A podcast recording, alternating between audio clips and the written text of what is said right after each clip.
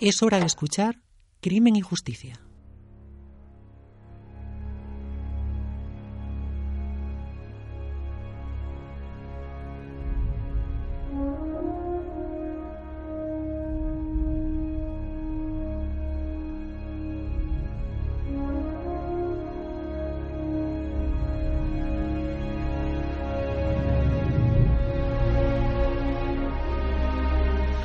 Ayer el Congreso de los Diputados vivió un episodio especialmente tenso, que todos los programas informativos se encargaron de diseccionar, analizar, debatir, más allá de si es verdad que un diputado escupió a un miembro del Gobierno, que ya sería gravísimo. La política española ha entrado ya desde hace unos meses en una espiral de confrontación, de crispación, que tiene sus consecuencias en la sociedad.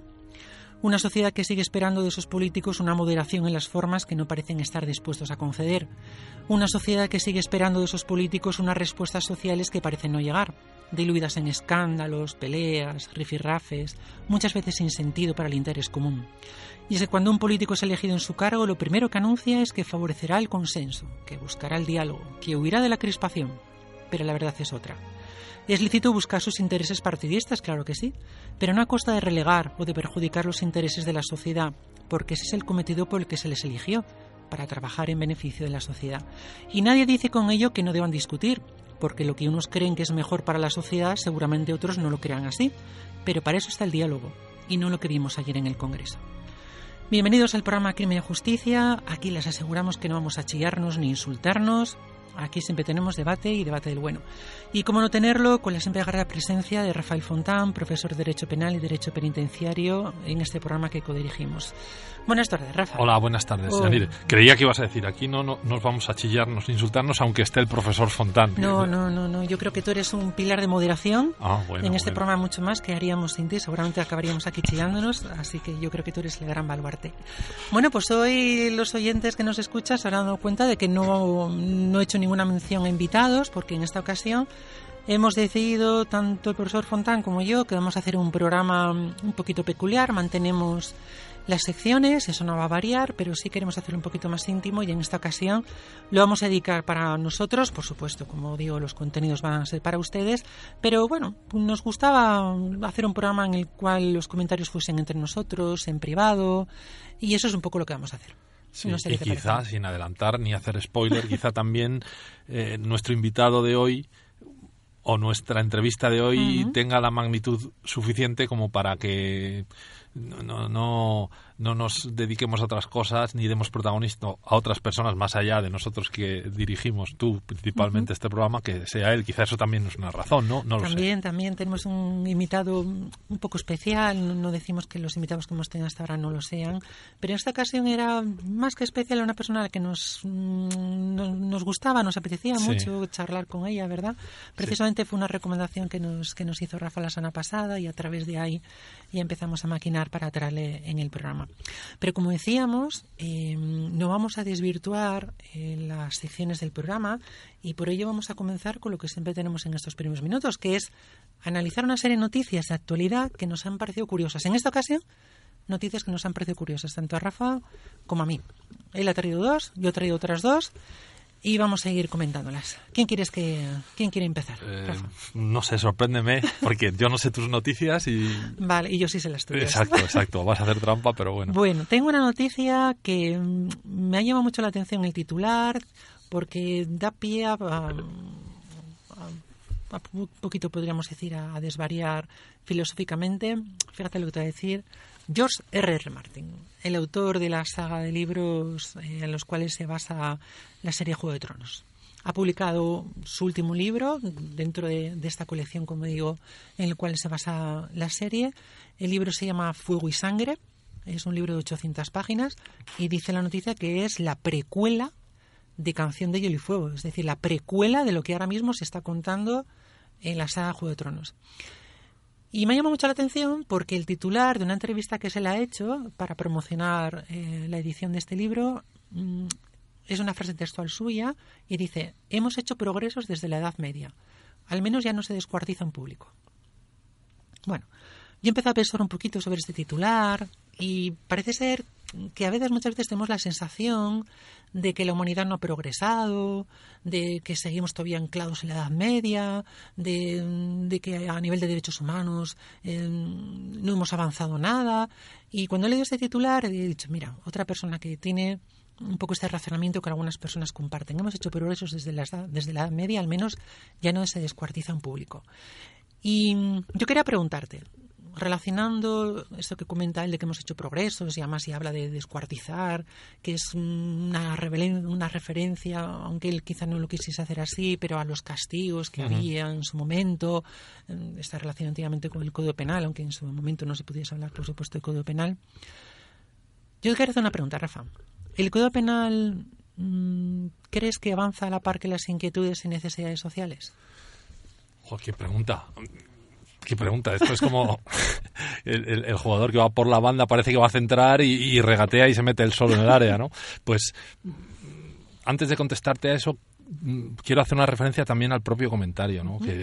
que, los, los, los, criminólogos más modernos ya, ya nos han dado cifras mm, en muchos casos exactas, en otros casos aproximadas, que confirman esa afirmación el grado de violencia de nuestra civilización está en los niveles más bajos.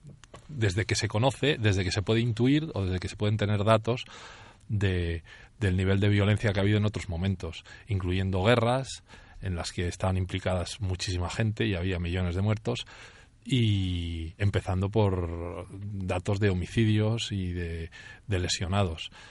Eh, estamos en una época que efectivamente en ese sentido es más pacífica, es la más pacífica que ha conocido la humanidad. Y en concreto respecto a la afirmación que se hace, pues eh, también usamos castigos mucho más sublimados, eh, mucho más, si se me permite, evolucionados. Aquí ya no se descuartiza nadie. Hombre, se sigue matando en muchos lugares del mundo, pero efectivamente ya nos preguntamos incluso no solo por la eficacia, sino la conveniencia de penas como la de prisión. Desde Ferrayoli hasta ahora, cada vez se suman más voces, pues planteándose la necesidad de evolucionar en ese sentido y pasar a un tipo de penas más acordes con el respeto de los derechos humanos. Y para contestarte ya lo que me dices, pues no sé si el Código Penal evoluciona conforme evoluciona la sociedad o involuciona conforme a criterios de involución de la sociedad. En nuestro Código Penal, eh, las últimas reformas que ha tenido han sido todos para ser más duro, para ser más rígido, eh, para mm, aumentar el nivel de penas y su duración. Eso es lo que pide la sociedad porque los datos de violencia van en sentido contrario y sin embargo parece que mm, las reclamaciones de dureza por parte de la sociedad van aumentando. Pero si históricamente tuvimos que hacer un seguimiento desde el, podemos decir, desde el siglo XIX, cuando se compilan las leyes en códigos, si tuviésemos que hacer un, seguimiento, ¿hacia dónde se dirigiría nuestro código penal? Yo es que creo que va haciendo una especie de círculos. Yo creo que no hay, no hay una evolución continuada. Hay momentos en los que eh, es más liberticida, podríamos decir, otras veces que es mucho más duro. Mm, las penas, eh, hemos pasado eh, por épocas con pena de muerte, con largas penas privativas de libertad, hasta rebajas, como yo estoy pensando ahora en el Código Penal del 73, hace apenas 60 años, pues eh, penas que máximo duracionan 20 años. en el Código Penal español, o 30, 30, 20 años, y ahora tenemos 40 años, prisión permanente revisable, es decir, en ese sentido estamos dando otra vez la vuelta a criterios de hace siglo y medio.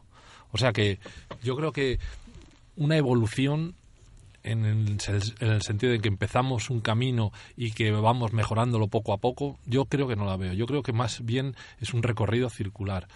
Y en algunos casos, pues prácticamente que no se ha modificado. Yo estoy pensando ahora en los delitos de violación, en los delitos de injurias. Eh, si leemos el Código Penal de 1822 o el de 1848, realmente el de 1822 quizás sea un poco arcaico, pues gran parte de los tipos están, yo creo que, copiados en el Código Penal del 95. El concepto de violación, de acceso carnal, de ataque a, la libertad sexual, aunque no se entendía ahí, a la honestidad, bueno, en otro sentido, las injurias como expresión proferida o acción ejecutada en menosprecio de alguien, de su fama, exactamente igual. O sea que yo no veo un, no sé tú, yo no veo un camino que se emprendió y cada vez es más sublime, sino más bien un recorrido circular. Sí, yo te lo quería preguntar que quizá no solamente por el por los tipos penales, sino también un poco por todo lo que rodea a esos tipos penales, es decir, eh, los atenuantes, los eximentes, quizá eran partes del Código Penal que antes no se tenían en cuenta y que después han ido desarrollándose y dando una humanidad quizá que antes no se daba a las condenas. A eso es un poco a lo que me refería en, todo su conjunto. Eh, si el Código Penal ha avanzado a un nivel humano, o como tú nos dices, ha avanzado no a un nivel inhumano, sino a un nivel más duro en, el cómputo de penas. Es que fíjate, ahora que me comentas eso y que tiene relación con una de las noticias que yo te he propuesto, mm, eh, y si me permites lo enlazamos, hoy teóricamente se vota la reforma, el proyecto de reforma de la ley orgánica del Código Penal sobre delitos eh, derivados de la conducción de vehículos de motor y abandono del lugar del accidente y dentro de las reformas que se proponen que se va a aprobar, porque ya hay un consenso entre, todos los partidos políticos en la Comisión de Justicia, yo creo que se votó mayor, no hubo unanimidad, pero nadie votó en contra. Creo que el grupo de Unidos Podemos mm, se abstuvo, las ocho personas de la comisión, y el resto de grupos políticos votaron a favor, o sea que se va a aprobar con total seguridad. Y ahí, por ejemplo, pues no se tiene en cuenta esto que decimos, eh, el comportamiento, el desvalor de la acción. Eh, eh, en el caso de los homicidios y las lesiones, pues volvemos a criterios de resultado nos parecían poco, uno a cuatro años de prisión en caso de eh, comportamientos de conducción imprudentes generadores de lesiones o muertos, y entonces hemos decidido poder subir uno o dos grados la pena en función del número de resultados lesivos. Pues si ha habido un muerto hasta cuatro años, si ha habido dos, pues lo subimos hasta seis o siete, y si ha habido dos o más, o dos y lesiones, pues a nueve.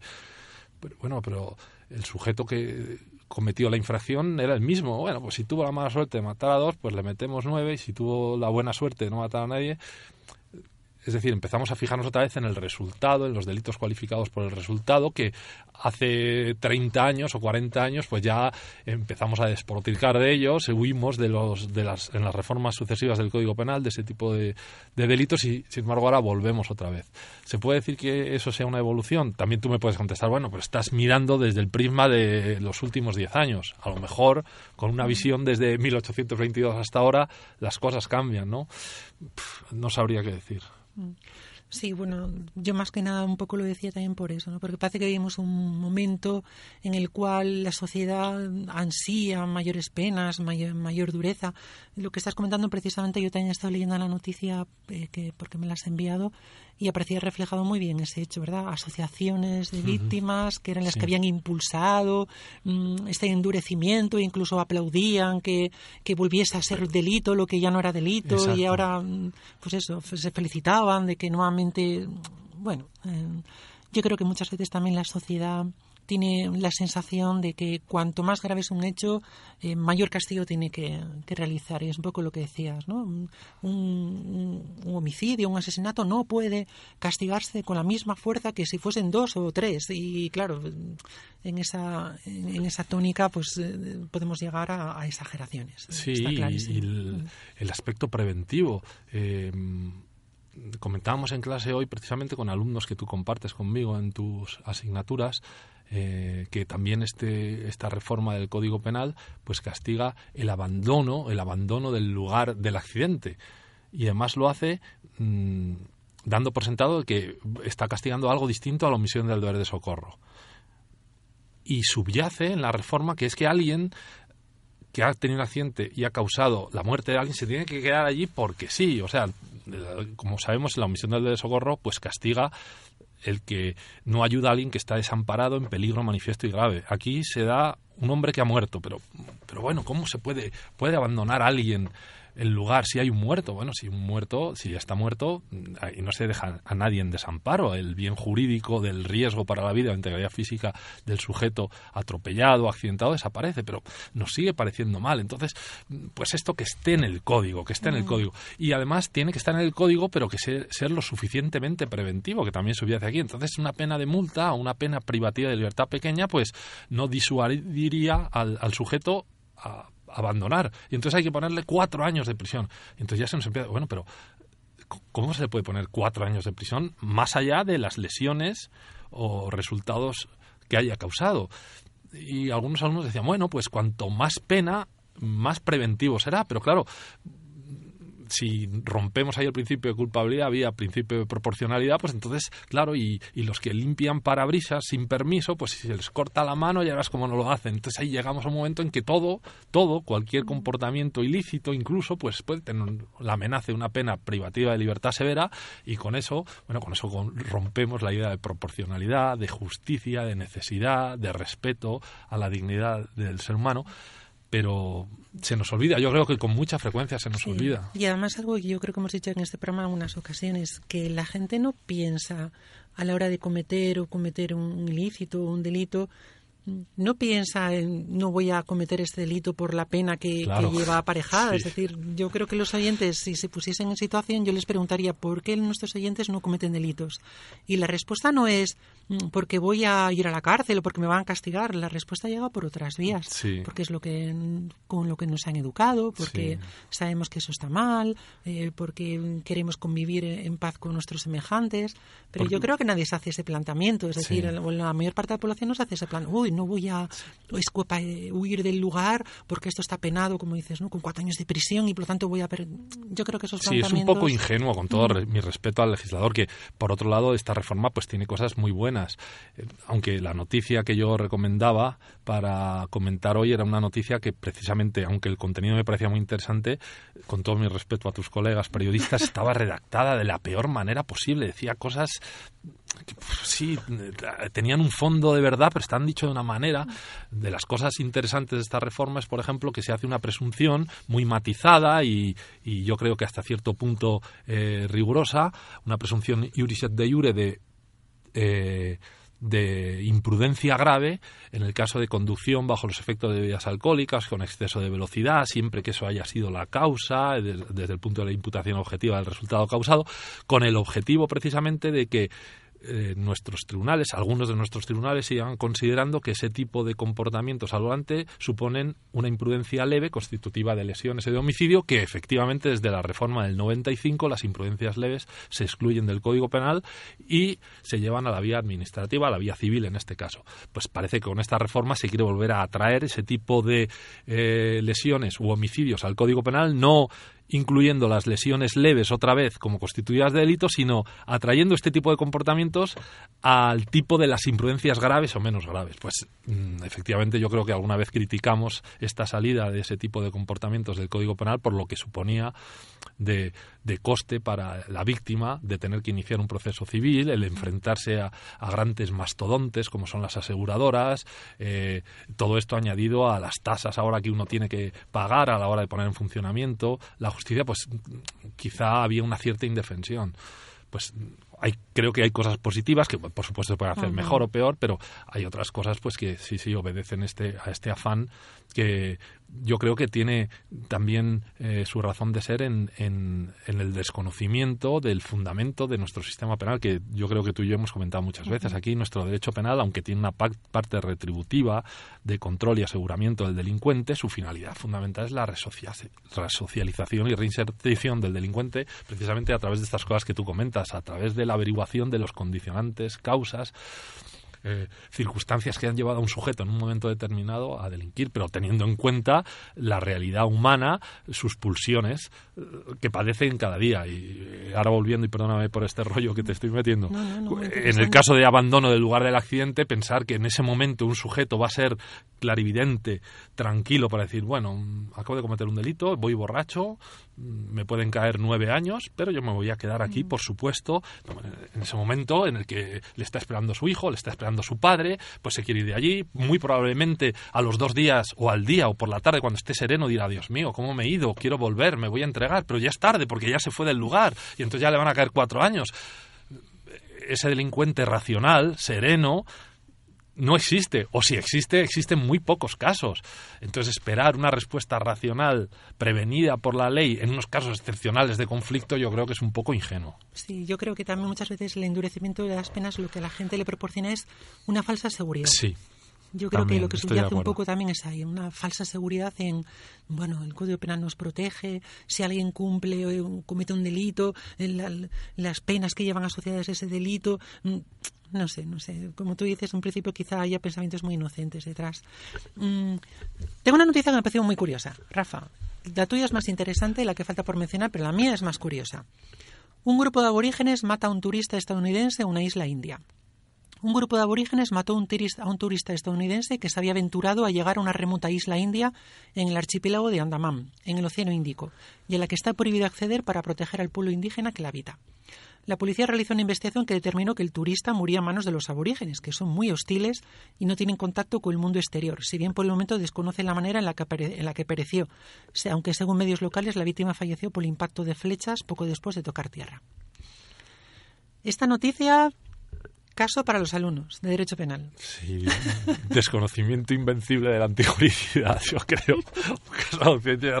Esas son de las cosas como la continuación de eso podría haber sido un aborigen eh, entró en, yo qué sé, en una de las barcas de la policía y entonces fue recogido e, en el puerto de Londres y este hombre ha empezado a, yo qué sé, a, relacionarse sexualmente con las jóvenes del lugar y a recoger alimentos de los puestos. Pues claro, el concepto de propiedad, de respeto por la libertad sexual del otro, pues claro, no existe. Y son de estos casos, y te agradezco la noticia, son de estos casos que uno plantea en clase y que le dicen alguna vez, bueno, esto no ocurre nunca. No, no, pues sí, sí, ocurre. Hombre, en el caso de que una persona llegara a un poblado que no tiene contacto con la civilización, pero eso no ocurre nunca. Pues por lo visto, que, iba a traer una noticia. Yo voy a dar esto información viscosa, ¿no? Pero no sé si has leído tú hoy que ha sido detenida en algún lugar del mundo, fíjate qué información más precisa doy, una chica que ha dado de comer a sus invitados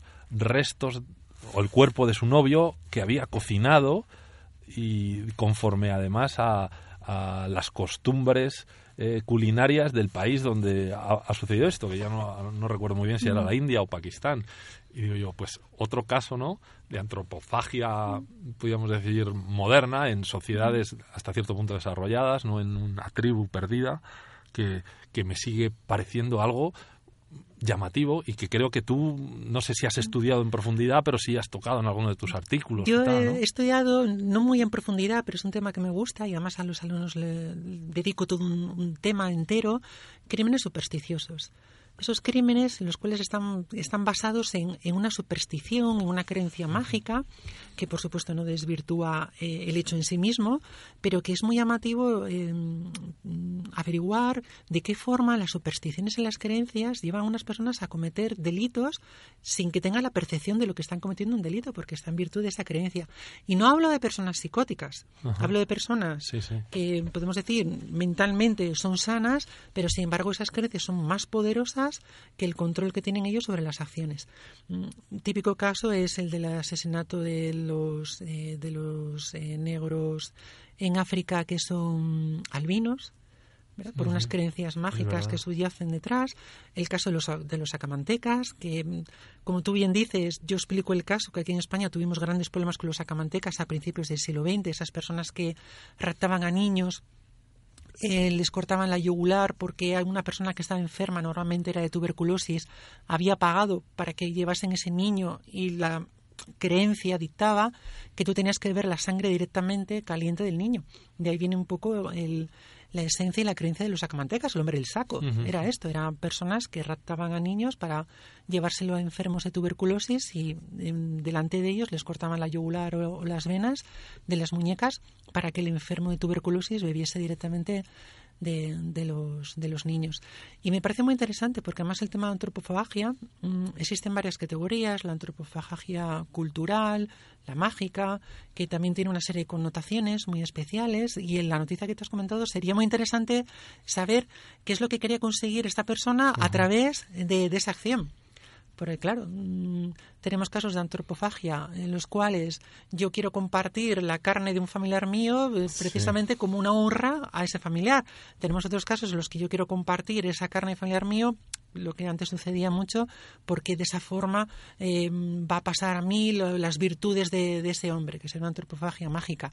Y tenemos la antropofagia, podemos decir, sexual, que es la que vemos muchas veces en televisión, típica de los asesinos en serie, de comer partes del cuerpo de otras personas, pero simplemente porque está más relacionado con una parafilia que por una creencia mágica. Y, y sin querer hacer spoiler de nada, porque sé que estás trabajando también sobre esto, ahí puede subyacer también estos delitos de profanación de cadáveres, en concurso, sin concurso, porque sé que estás buscando jurisprudencia y has leído doctrina bueno, al respecto. Tú ya sabes que la profanación de cadáveres, eh, si nos metemos en el tema, todo puede convertirse en una profanación de cadáver. Todo lo que no sea honrar un cuerpo o al menos realizar las acciones que se presume tenemos que realizar o tenemos que respetar con un cuerpo muerto, todo se puede convertir en profanación de cadáver. Y es un tema muy interesante, es un tema muy interesante en el que espero que participes. Sí, es verdad, es verdad, y es verdad que vamos a trabajar sobre ello.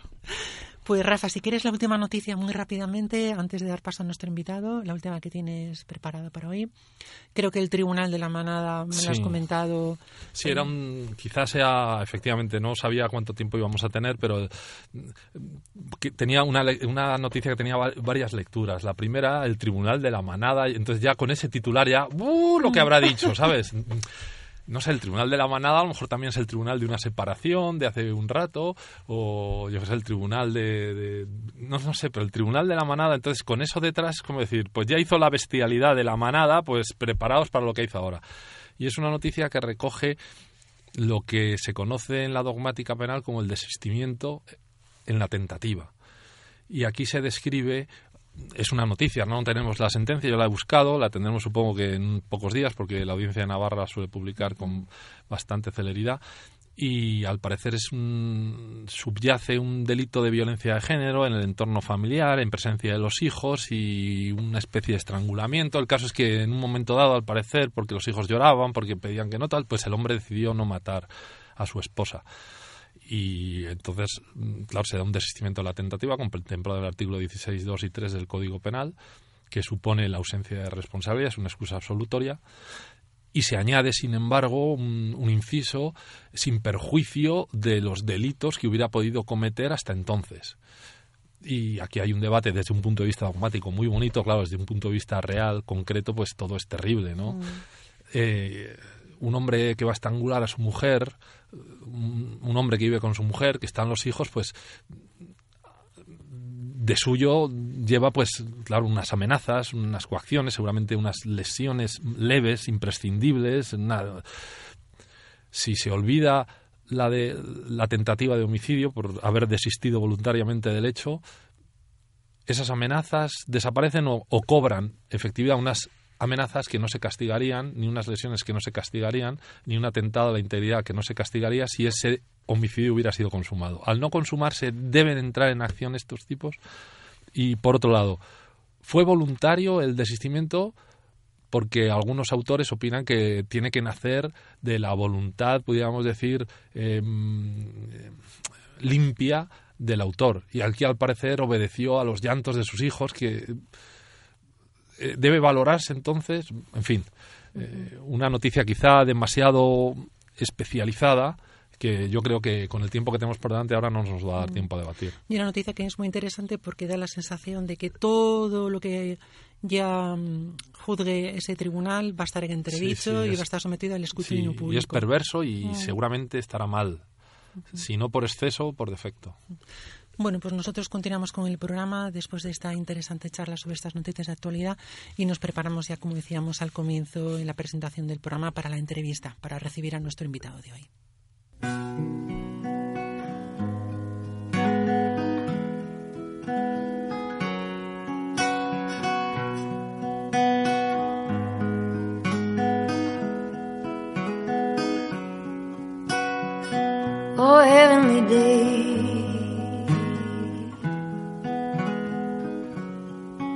All the clouds blew away.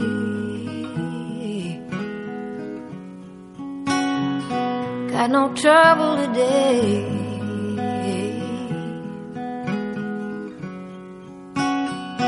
With anyone.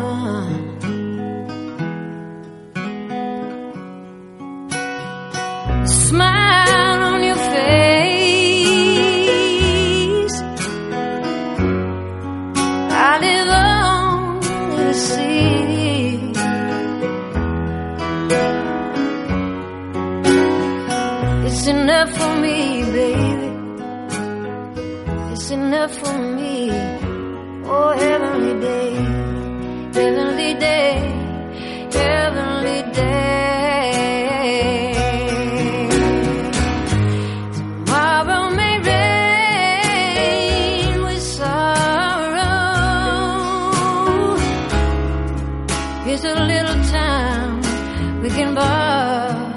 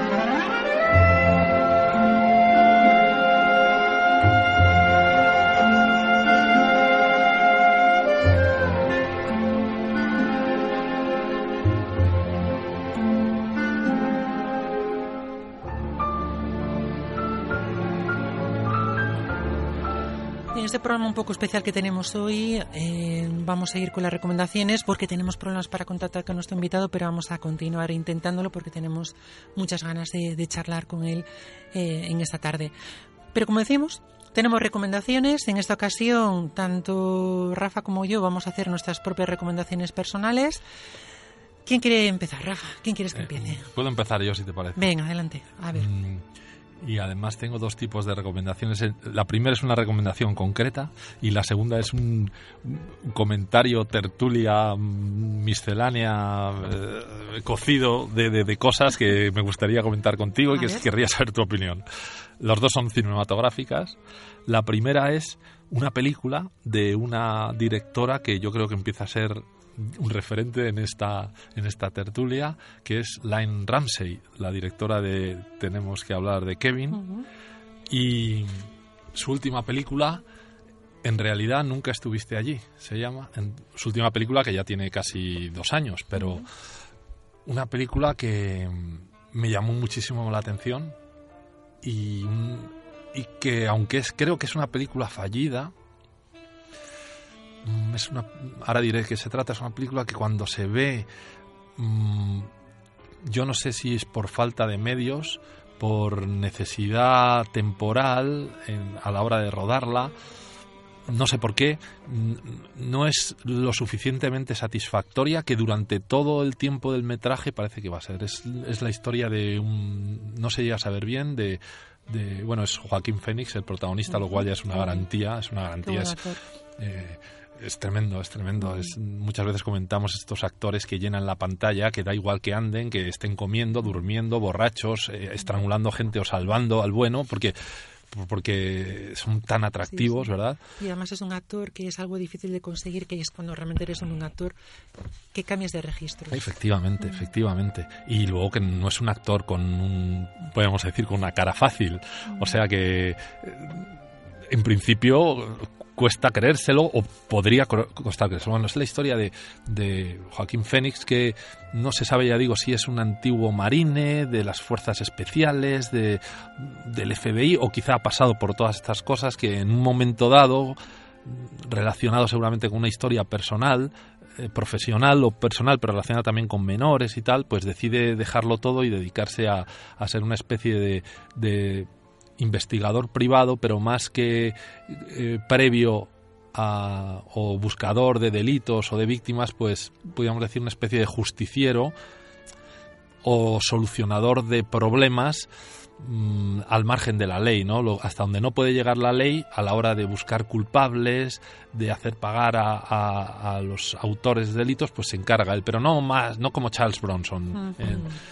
Y la historia, todo esto lo digo así de manera un poco confusa porque hay muchos flashbacks en la película en la que nos va eh, diciendo quién, de quién se trata Joaquín Phoenix, pero no, no es algo lineal tampoco, ¿no?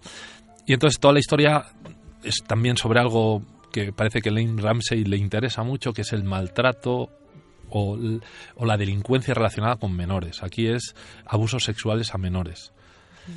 Y...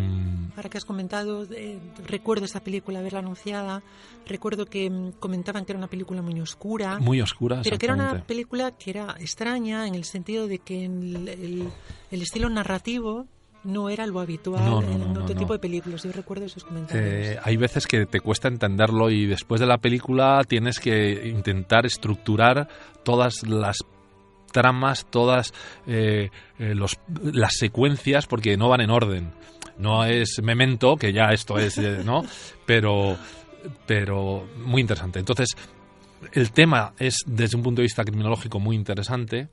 quizá los personajes, entre comillas, los malos, están exagerados, pero eh, el comportamiento del menor abusado, en este caso son chicas, eh, la actitud del personaje que se enfrenta a esto como una profesión normal, pero que en el fondo mm, va mermando eh, su dignidad, eh, tanto por la contemplación de las víctimas como por la contemplación de los autores, mm, que él trata de comprender, pero que durante la película vemos que no necesita, podríamos decir, ayuda para poderlo entender, porque ni él mismo, que es un personaje duro, eh, eh, consigue enfrentarse a estos problemas con serenidad. Y por eso me parece una película muy, muy interesante. Algunas veces hemos dicho que estas películas que impactan, que no te dejan eh, tranquilo, que te obligan a una reflexión posterior, que sin necesidad de grandes truculencias, ni sangre, ni vísceras, pues a veces te dan ganas de no mirar la pantalla. Y, la sensación final que te dejó la película, Rafa?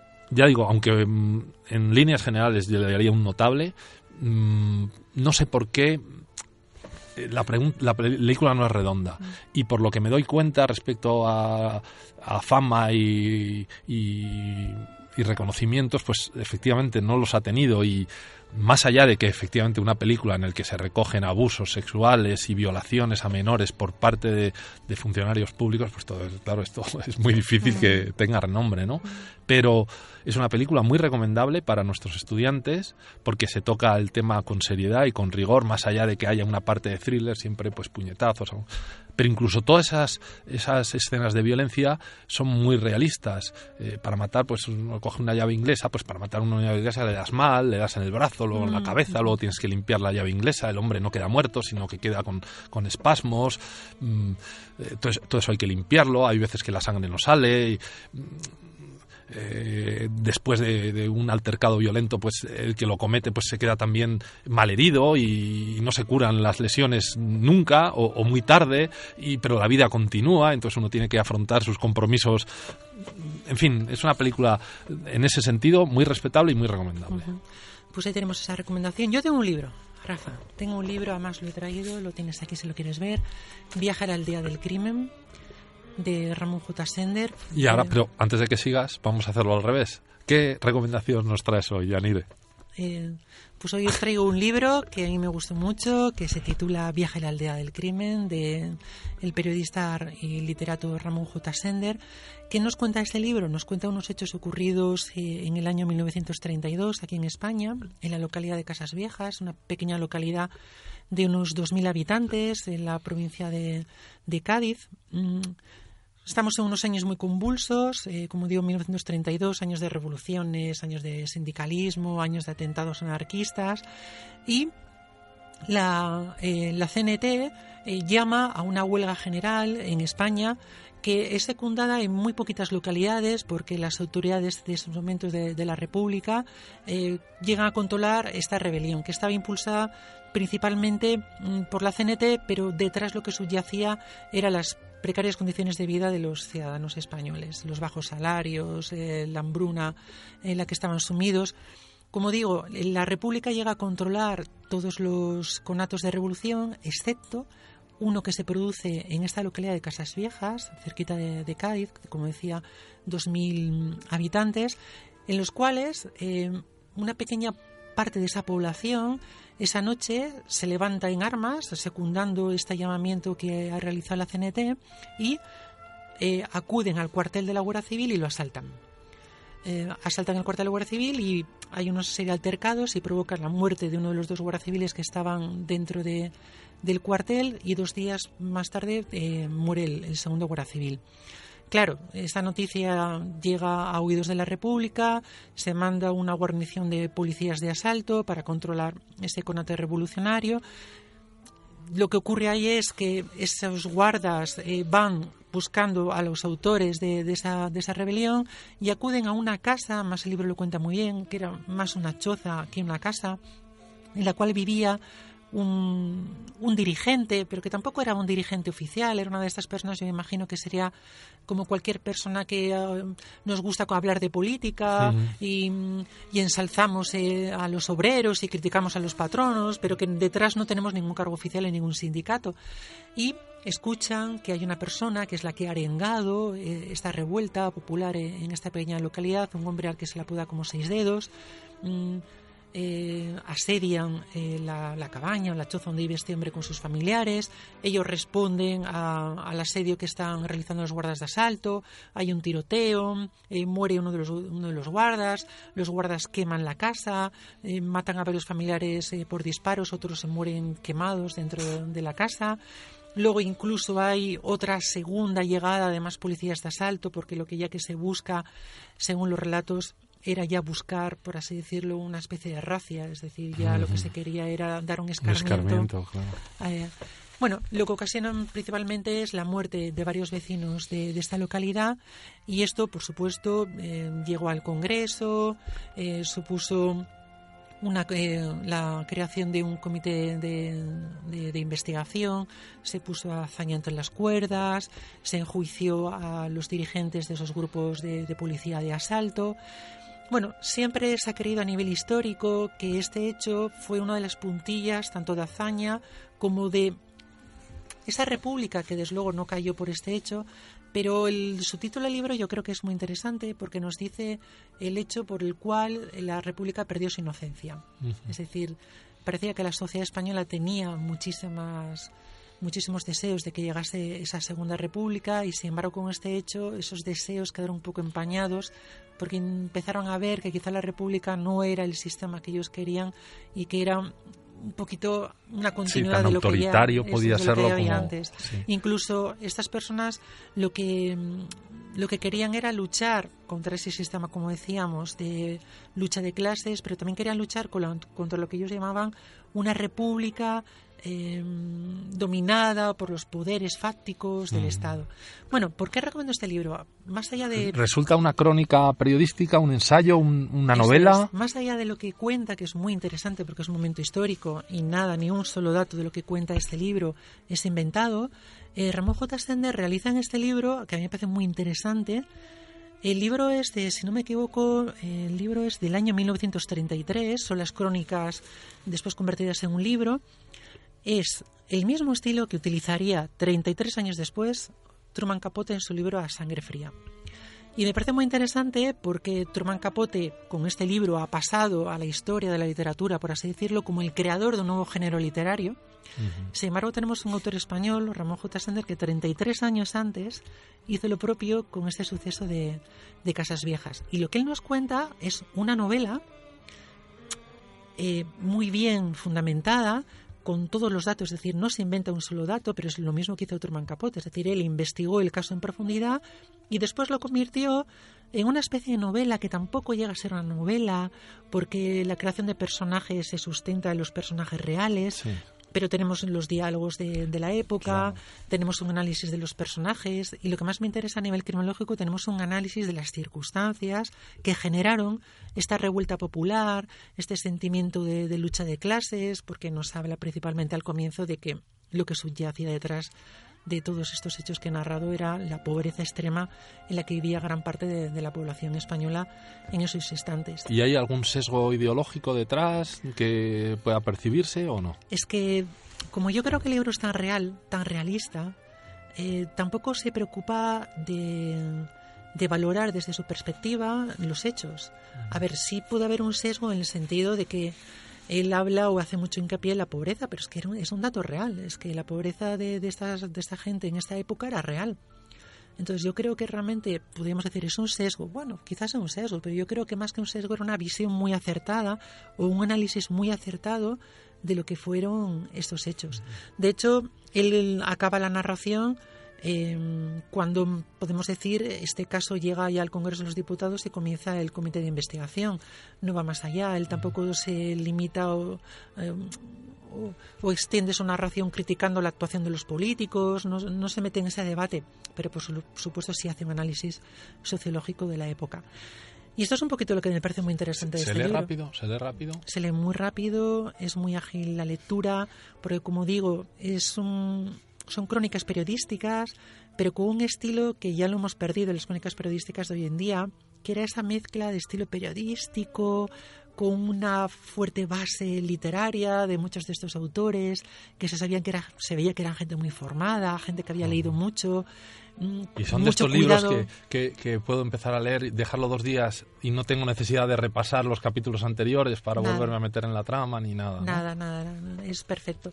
Además me gusta mucho porque es la editorial Libros del Esteroide que cuida mucho las ediciones. Sí, y ya lo veo, Como ya se lo puede veo, ver el sí. libro es, es Es precioso. Sí, la verdad que es una edición muy cuidada y es muy, muy de agradecer. Una época en la que estamos hoy que se publican muchísimos libros, yo creo que más de los que se deberían publicar, ya con ediciones muy poco cuidadas, eh, la textura del papel muchas veces se, se tira un poco a lo más barato, a veces incluso cuesta leer porque se ve la- lo que está escrito en la página Sí, siguiente a trasluz.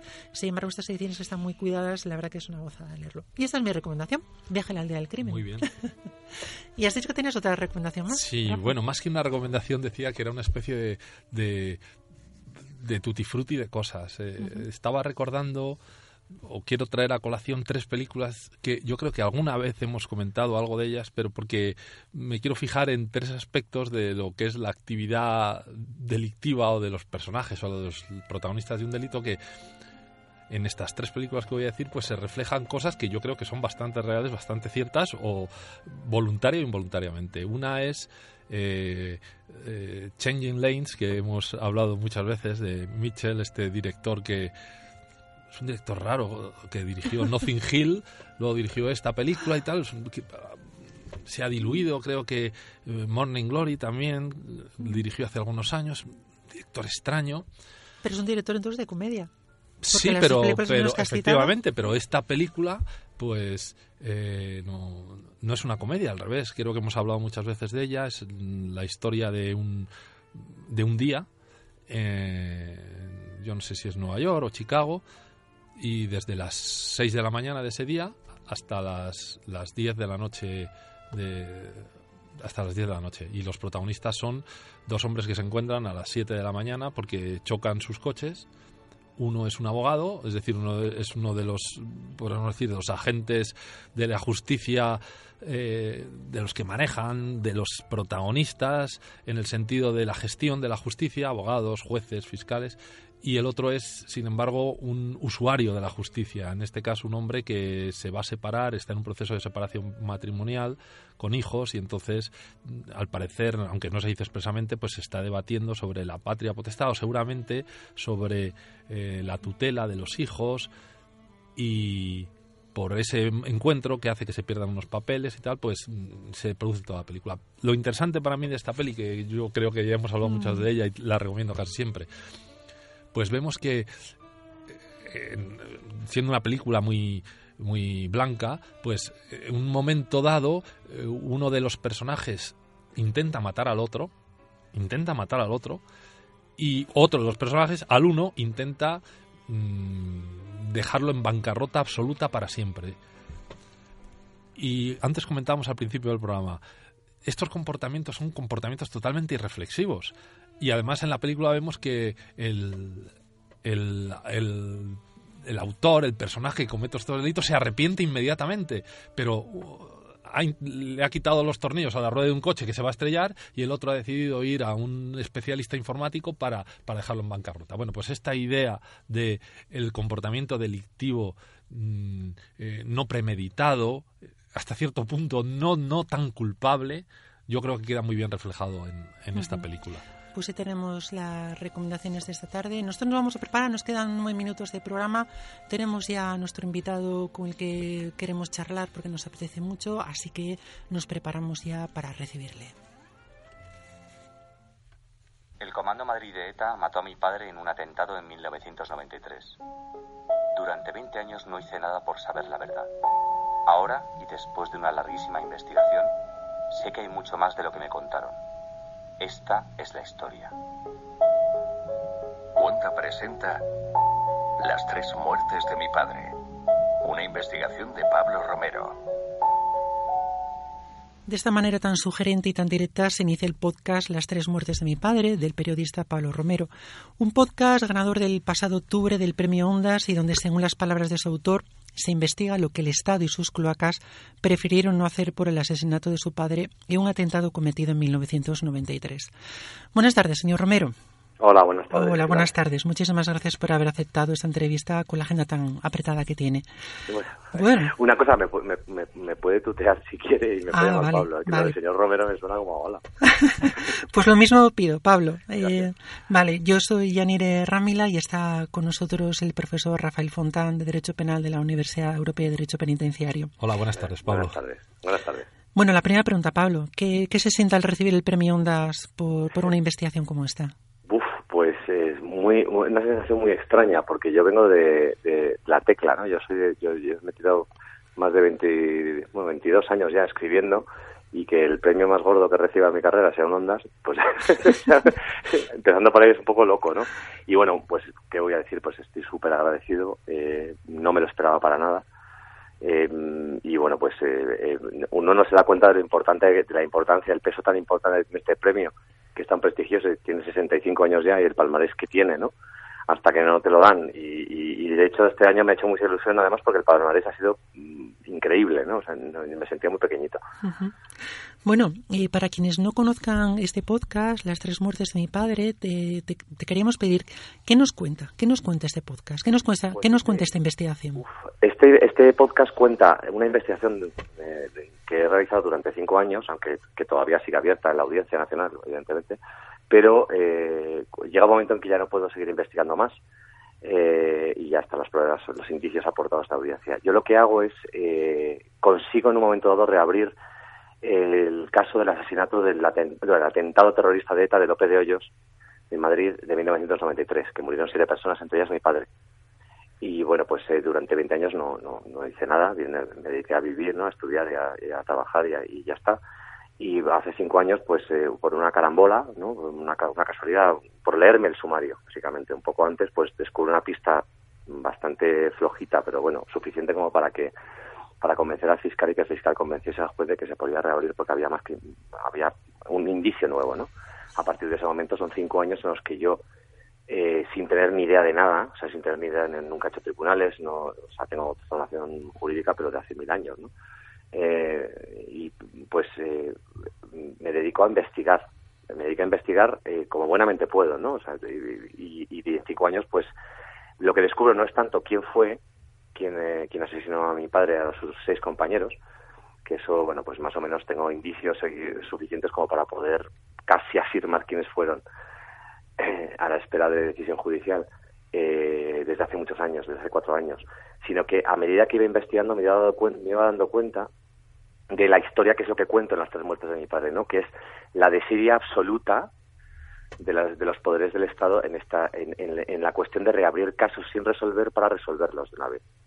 Y siempre pues amparados en la falta de medios o amparados en, en, bueno, en no remover heridas, no, no reabrir heridas. Pero claro, yo que esto lo necesito para curar la mía. Claro. Entonces, yo, esa, es básicamente el núcleo de la historia es que los muertos en atentado terrorista, da igual que sea de ETA o da igual que sea del GAL o da igual que sea de las cunetas del franquismo, esa, eh, esos muertos mueren tres veces. Mueren, eh, evidentemente, cuando los asesinan, mueren cuando prescribe la causa, que efectivamente es una garantía procesal que aquí el profesor pues, pues seguramente está igual de acuerdo más que yo en que tiene que existir esas garantías, pero la tercera muerte es la, el olvido, la desidia, ¿no? Es decir, bueno, ¿qué más da, no? Si no se pudo resolver, pues agua pasada. ¿Y por qué ese miedo a la verdad por parte de las instituciones del Estado? O quizá no sea un miedo a la verdad, quizá sea simplemente una desidia, pero ¿por qué? ¿Por qué, por qué no se quiere investigar? Esa es, la gran pregunta, ¿no? ¿Por qué? Pues no lo sé. Eh, no sé, no hay una respuesta única para eso. Yo en, en estos años de investigación eh, yo no soy un experto en ETA, eh, ojo, tampoco soy un experto en, Yo probablemente sea el que más sabe de ese atentado de todo el mundo. Pero es que sé, que más sabe del Comando Madrid de ETA en el 93. Pero ya está, hay un poco de contexto alrededor que era necesario. Pero, pero desde, desde mi punto de vista, desde mi experiencia de haber estado investigando algo tan concreto, es que eh, una respuesta puede ser pues que a lo mejor eh, se toman decisiones políticas en un momento dado y entonces pues te, acusan de descontextualizarlas, ¿no? Y dices, bueno, pues que no hay contexto posible, o sea, se toma una decisión política de causa vidas, que en un momento dado pues no está mal que se reconozcan, o sea, no, yo no estoy pidiendo responsabilidades, lo que estoy diciendo es que, oye, ni siquiera estoy pidiendo que lo reconozcan, pues ya lo he demostrado. O, o que, se, o que se cometen eh, errores policiales y se tapan, ¿no? Porque son los buenos. Y dices tú, ves que ya, esto, ese, discurso ya no vale, ¿no? eh, huyamos de maniqueísmos de buenos y malos, porque es que aquí hay infinidad de matices y si hay un error policial es mejor que se reconozca, ¿no? Y realmente la mentalidad que existe todavía en este país es tápalo, que no se enteren, porque hoy por ti, mañana por mí, ¿no? O sea, yo, yo responsabilizo de alguna manera no solamente a los, a los actores de esa época, sino a todos los que les han ido sucediendo, porque se han ido tapando los unos a los otros. En un error que además, insisto, y eso he dicho a todo el mundo me ha preguntado, no he, no he visto una mano negra detrás no hay una conspiración, ¿no? es más chapucero todo, es una equivocación, un error que puede que, que, que además es que es perfectamente humano, pero que en un momento dado pues no conviene que se saque y no, no le conviene a una persona o a tres personas, pero hombre, al resto de las personas sí nos conviene porque es memoria, ¿no? Es la historia de este país. Lo que sucede es que mm, a mí me ha gustado mucho el podcast, la verdad que yo lo he escuchado por recomendación de, del profesor Fontán, de Rafael Fontán, que, que está aquí al lado, que como he dicho, mm, y a mí me ha gustado mucho, pero claro, yo con lo que comentas, Pablo, ahora mismo yo me hago una pregunta. Es decir, si no hemos investigado todos estos crímenes, ahora que se está hablando de la necesidad de crear un relato para comprender esa parte de nuestra historia y enseñarla a futuras generaciones, podemos crear un relato objetivo, sincero y no manipulado. Pero claro, si dejamos de investigar muchos crímenes, ¿qué relato vamos a aportar? Claro, es que eso yo, yo tengo mis dudas, vamos, por ser fino, ¿no? O sea, yo, yo si quiero ser vasto digo que, no lo va a ver. quiero decir que he visto lo visto, no, es, es, es materialmente imposible que exista un relato, digamos, ajustado a la verdad porque la verdad solamente hay una, no hay versiones. O sea, a mí eso de las versiones de la verdad y la verdad no sé qué, y la, mi verdad, tu verdad, la verdad judicial, la verdad real, no, la verdad solamente es una. O sea, el relativismo lo dejamos para otro día. Entonces, eh, efectivamente, no, no existe porque no hay una voluntad. Eh, de hecho, eh, yo esto lo he tenido que hacer, lo he hecho solo. O sea, tampoco soy un Superman. Quiere decir que, bueno, pues sí, tienes que bajar al barro, tienes que leer mucho, tienes que hablar con gente que no te apetece nada, pero es que eso es, eso es necesario sobre todo porque se, eh, hay una doble, una doble lectura de lo que me has dicho. Eh, yo detecto una hipocresía eh, insoportable, ¿no? En, el tema del relato, en el tema de, bueno, hay que pasar página, el tema de, bueno, pues esto ya como ya no matan y son buenos, pues, pues fenomenal. Porque la hipocresía se desprende de la simpatía que tiene la, la, la, sociedad en general y los poderes públicos en particular, ¿no? Hacia los afectados del terrorismo son simpatías de placa, ¿no? En la pared y de flor, ¿no? Y de, y de, y de encomiendas, ¿no? Te vamos a dar una encomienda por ser víctima. Yo no soy víctima, víctima de mi padre, yo soy afectado, que ni la pido ni la voy a pedir. Eh, y sin embargo, lo que realmente aporta algo útil, imprescindible para, para, para poder superar este trauma, es la verdad, es conocer qué ha sucedido, saber qué ha pasado para que esos errores y esas métodos de pata o, o, o, esas manipulaciones no vuelvan a existir, pues se oculta sistemáticamente. Entonces es imposible montar un relato y un... Yo se lo preguntaba a mi madre, digo, pero imagínate que te pregunto que, te, que, si perdonamos, ¿no? Ahora que es que, que nos lo preguntan mucho, ¿no? A, los afectados, digo, pues el perdón, la reconciliación. Digo, si yo, la primera pregunta es ¿a quién? Si no lo sé, que lo hago así en general, en abstracto, hombre, eso no, no sirve para nada. O sea, a mí no me, y aparte que a mí no me resarce. Yo sé que el resarcimiento judicial lo voy a tener muy complicado, evidentemente. O sea, yo probablemente pierda el, caso por una cuestión de, primer, de, de primero de penal, que es, o sea, el delito para según qué persona está prescrito. Bueno, pero es que yo esta, esta investigación la realizo y la judicializo, primero porque es donde tiene que estar, y segundo porque sé que esas pruebas que se destruyen por esa desidia o por, o por, por esa irresponsabilidad del Estado, o, los testimonios de gente que se está muriendo, o sea, esto pasó hace 25 años, pues quiero que se queden fijos en un sumario, porque es un documento público, y yo sé dónde, dónde va a estar, ¿no? Y no en un oscuro sótano de una comisaría no sé dónde que se ha inundado tres veces y que resulta que ya todas las pruebas, todos los legajos se han eliminado, resulta que nadie encuentra nada, ¿no? Entonces, eso es, ese es también uno de los motores de esta historia. Y es tremendo que lo tenga que hacer yo, o sea, yo sí. no, no, no, me entra en la cabeza como, como sí. un ciudadano lo tiene que hacer. A partir de esto, Pablo, eh, se me ocurre, soy Rafa Fontán, eh, eh, bueno, desde luego el podcast es muy rico en el sentido de que es, tiene muchos matices, muchas lecturas, se plantean de manera eh, directa o indirecta muchas cosas. Ahora que, ahora esto último que estás hablando, cuando cuando se dice cómo se consiguen algunos papeles que se iban a tirar a la papelera y que, y que bueno, eh, alguien dijo, ah, pues me lo das a mí, lo voy tirando yo, pero bueno, gracias a eso, pues los ha conseguido reunir. Estas cosas que escuchadas en tu podcast, pues realmente estremecen. Pero mi pregunta iba por qué hay también, más allá de, de la búsqueda aunque como tú dices, sin un objetivo de que se castigue a nadie, sino más allá de la búsqueda de qué pasó realmente con, con el asesinato de tu padre, hay aquí también algo de catarsis personal, de, de, de, de, acto de contrición por esos 20 años en el que no hiciste nada. Yo lo digo también porque aparece mucho tu madre, habla mucho, sí, dice sí, cosas muy interesantes, a veces, desde luego, relacionadas con, con el, la muerte de, tu padre, pero también con vuestra propia vida, con las expectativas de una víctima, en este caso anónima, no, no se refiere exactamente a ella solo. Y, también hay un aspecto muy personal de, humanidad en todo este relato que yo no sé si lo buscabas, te salió solo. Sí, a ver, este, a ver, eh, este, este podcast tiene muchísimo trabajo detrás de guion. Es decir, eh, yo, eh, yo he invertido seis meses de mi vida en, esta, en este guion eh, sin parar. Han sido seis meses volcado directamente en este guion, no hacía otra cosa. Y ahí tienes siete versiones.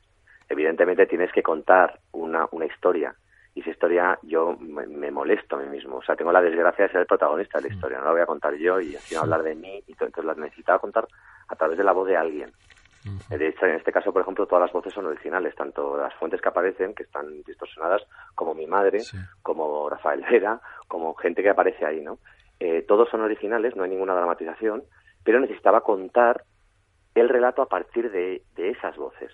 Porque es verdad lo que dices, que, que, que pues, aparece mucho mi madre y tal, porque ¿quién va a arrancar y quién va a terminar esta historia? ¿no? La persona que más ha perdido. ¿no? Entonces, eh, es, eso se me ocurrió pues, sobre, pues, no sé si fue en la quinta o sexta versión del guion. Eh, y luego lo que, de lo que hablas del tema de un, una especie de acto de contrición, realmente yo no me siento así. y, es- y me alegra mucho que me lo preguntes porque no me lo pregunta mucha gente. Durante 20, ce- durante 20 años es verdad que no hice nada, que es lo normal en estos casos. O sea, lo absolutamente anormal son las, las, las asociaciones perdón, de víctimas. Es decir, eh, el tener una alcachofa y poder eh, decir en voz alta, ¿no? Eso no es lo normal eh, en los, entre los afectados. Tengamos en cuenta que solamente con ETA ha habido casi más de un millón de víctimas y de esos de millar multiplícalo por parejas, hijos, padres, hermanos, es decir, todos ellos son afectados. Y sin embargo no no no nos, no- nos han echado al, al monte como digo yo al monte de, de- de- de sumarios a investigar. O sea es decir lo normal es seguir con tu vida porque es una situación muy traumática. Y, y lo que haces es ponerlo detrás de la parte de atrás de tu cerebro y seguir funcionando. Porque si no no vives. Y vives para esto no vives y es lo que yo hice pero es lo que ha hecho todo mi entorno yo siempre cuento la misma anécdota, que es una anécdota muy muy significativa, que cuando destapo, o sea, cuando cuando mm, freno la prescripción del delito y lo publico en el Diario del Mundo, una, una, un- una serie de compañeros se me acercan uno a uno con muchísimo misterio y me dicen yo también.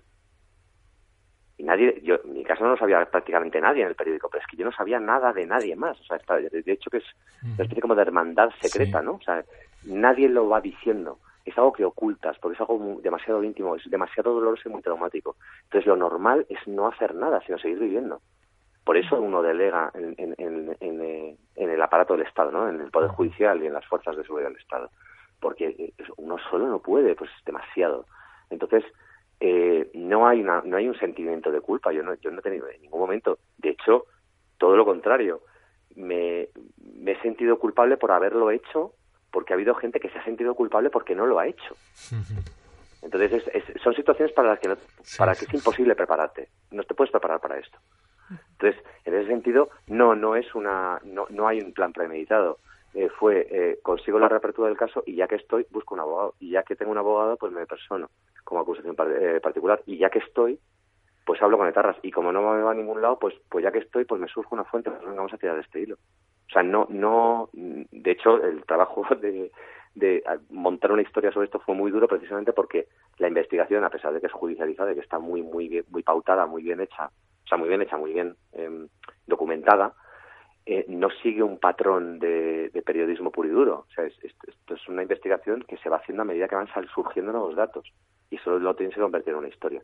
Por eso hay que separar mucho la investigación judicial de, la historia que estoy contando, que va mucho más allá. O sea, yo me apoyo en la investigación judicial para denunciar algo que me he dado cuenta a medida que he ido investigando, que es pues esa hipocresía ¿no? de, eh, de- de- de la cosa pública. Que por un lado estamos todos con las víctimas y por otro lado eh, hacemos todo lo posible para que no investigues, para cerrar el caso, para que por aquí no vayas. Eh, eh, no nos da la gana de, mm, darte este papel o, o- peor, cuando tú sabes quién tiene que ir a declarar o dónde están los documentos y tienes que convencer al juez, el juez lo convence si está cara perro y te, te- son seis meses de escritos y, y recursos y, e historias y luego cuando al final, después de argumentarlo como nunca has argumentado nada en tu vida, consigues que el juez al final diga, bueno, venga, vale, parece que indicio le medio convences, pues resulta que la respuesta es no aparece en los papeles o fulanito no está. Y tú sabes dónde están los papeles. O sea, la investigación, evidentemente, la, mi investigación ha sido tan profunda que yo sabía antes de pedir algo que efectivamente existía, ¿no? Pero claro, bueno, y estas son técnicas de procesal, o sea, tienes que andar ahí dando vueltas para no desvelar tus fuentes, para que nadie sepa quién, que, cómo has conseguido esa información, porque tienes que, encima tienes que proteger gente que te ayuda, o sea, estamos en es- estamos ahí, a proteger a la gente que te ayuda, eso es, vamos, a mí me parece, no sé, tremendo, llámame raro, pero Sí, muy loco. Pablo, eh, ¿has conseguido reabrir el caso? Claro, yo la pregunta que, que me hago y que también me gustaría hacerte es, claro, mm, consigues reabrir el caso, pero con todo lo que has investigado, con todo lo que has visto, yo ya no sé si sigues teniendo fe, eh, Pues es que tienes es muy- dudas. eh, Es muy difícil tener, mantenerse en un sistema cuando te pegan tantos palos durante cinco Claro. años. Es decir, yo eh, hay una cosa que funciona como un diapasón, hay una- un hecho, esto es un hecho además empírico, ¿no? Cada vez que esto ha sido titular de alguna u otra forma, que ha sido muy pocas veces, porque solamente he publicado tres veces, pero cada vez que, por ejemplo, si gana un premio con lo que publique en español, o cuando publique mismamente en español, cada vez que sale a, dar a, la opinión pública o, aparece un titular relacionado con mi caso, se intenta cerrar. O sea, yo puedo tirarme seis meses esperando la respuesta de fiscalía a un, a un escrito o, o que se rea- reaccione la comisaría central de información a un, a un auto del, o sea, una providencia del juez o lo que sea, un, un oficio, y, y- y pueden pasar ocho meses. Y yo desesperando, te muerde los muñones, dices, es que no entiendo por qué, por qué estos plazos se alargan tanto, ¿no? Y de repente, cuando, cuando surge algún, algún titular, ¿no? Y sale a la, a la opinión pública, ¿no? entonces de repente les entran mucho- muchísimas prisas y corre, corre, y venga, vamos a ver, ya no hay nada más, cierra, cierra. Vamos, me ha pasado ahora con el Ondas. Que- entonces, eh, es, es duro, es muy duro, porque claro, dices, bueno, puede pasar por casualidad una vez o dos, pero claro, cuando llevas cinco años así, Claro. dices, lo mismo hay causa-efecto. Que no quiero, no quiero mal meter ni mal pensar, pero Mm. oye, es que, es que si, vamos, no sé, si sabe a leche y es blanco y viene en botella, pues es leche. Entonces, eso por un lado. Y por otro lado, eh, me llama muchísimo la atención que se me haya acusado en sede judicial de alargar inde- indebidamente el procedimiento. O sea, las, las, las, las instrucciones en España, sobre todo desde la última reforma, están tasadas. Y sin embargo, hemos tenido que pedir ya tres prórrogas por, por, por complejidad de causa. Es una causa complejísima. O sea, investigar un caso de hace 25 años con las escasísimas pruebas que podemos rescatar y repescar, indicios, perdón, porque todavía no son pruebas, etcétera, pues claro, eh, em, y aún así son bastante sólidas. Y no, no hay manera. Entonces, eh, eh, yo, yo tengo plazos, eh, lo sabrá el profesor, ¿no? Yo, yo- cuando me contestan, yo tengo cinco días de plazo Sí. para recurrir, ¿no? Pero sin embargo, la Fiscalía no tiene plazos. La Policía Nacional no tiene plazos. La Guardia Civil tampoco. Y el juez, muchas veces, aunque los tenga, se los salta para un Claro, auto, una es- providencia. claro, es al final, dices tú, estás, es que encima estás como en un, estás echando un pulso contra cuatro tíos ultramusculosos con ayuda de una pesa, ellos. Y tú estás ahí aguantando todo aquello diciendo, bueno, ¿qué más, qué más puede pasar? Entonces, por eso, mm, si me preguntas si me lo creo, si tengo fe, hombre, no, no me queda más remedio. Pero yo al final, eh, la, mi finalidad desde hace ya tiempo es, yo me, ya me, solo me conformo con que todos los indicios estén eh, incorporados al sumario, que ya lo están, pa- tener, tener la capacidad de poder contarlo sin mm, destruir para nada la instrucción, es decir, yo no publico absolutamente nada que aparece en el sumario, porque todas las investigaciones las he hecho ex ante, o sea que es que al final esto estoy amparado por todas partes, está muy muy medido y molesta mucho, claro, porque les pones delante de un espejo.